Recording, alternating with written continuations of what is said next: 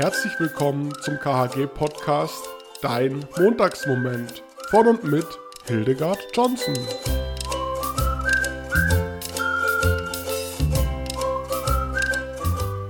Hier ist er wieder. Dies ist dein Montagsmoment.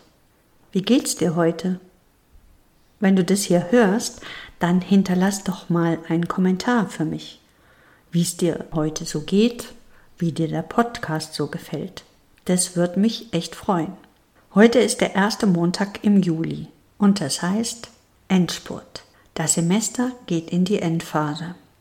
Letzte Vorlesungen und Seminare laufen an.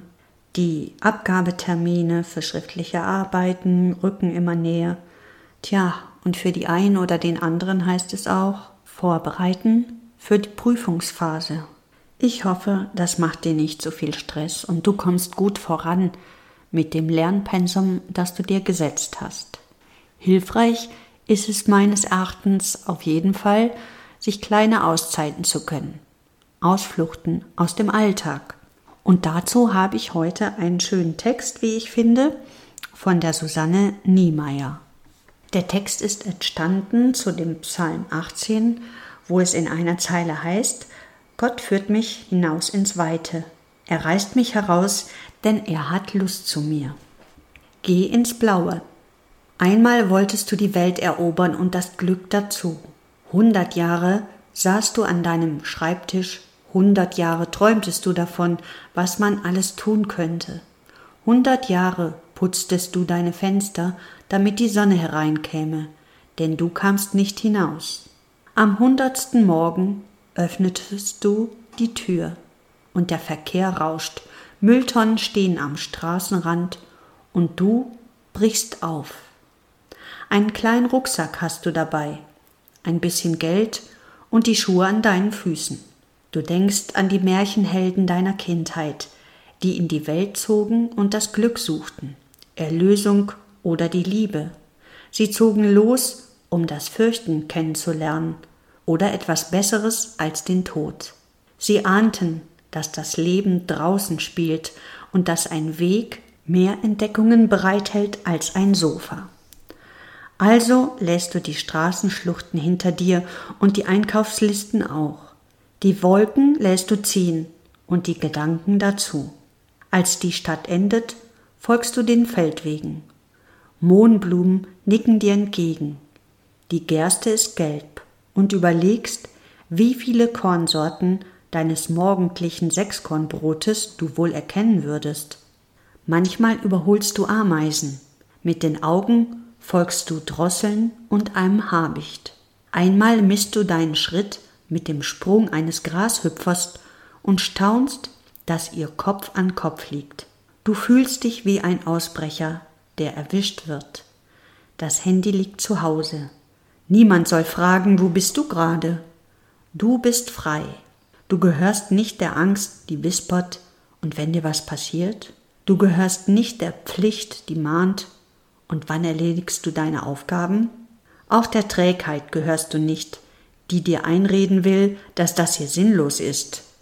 Du gehörst dir und diesem Tag.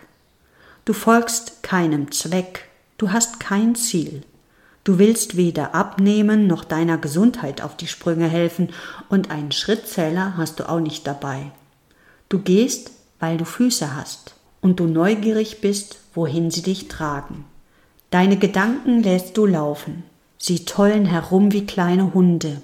Es war höchste Zeit, sie von der Leine zu lassen, denn wie sollen sie Spaß haben und Neues entdecken, kurz gehalten auf immer gleichen Pfaden? An einem Baum findest du kleine Zeichen, ein weißes Kreuz, einen roten Punkt, der Fernwanderweg E1.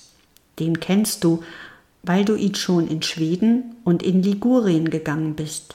Plötzlich siehst du Birkenwälder und einen italienischen Markt. Du malst dir aus, wie in diesem Moment auf demselben Weg, 2000 Kilometer südlich, ein anderer geht. Die Welt ist groß, aber nicht größer als mit deinen Füßen erreichbar. Schritt für Schritt näherst du dich dem Mittelmeer oder dem Nordlicht. Und auch wenn du heute nicht dort ankommen wirst, weißt du, Es geht. Geh in das Land, das ich dir zeigen werde. Milch und Honig werden dort fließen, und du glaubst an dieses Versprechen.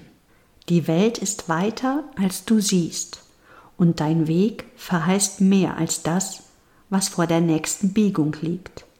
Am Abend steigst du in einen Bus und fährst nach Hause. Das Abendessen wartet und der Schreibtisch auch.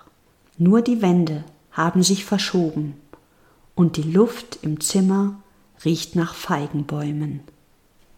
Ein schöner Text, wie ich finde, denn er zeugt so schöne Bilder und Gefühle, sowas wie kleine Fluchten aus dem Alltag oder ein erster Hauch von Urlaub.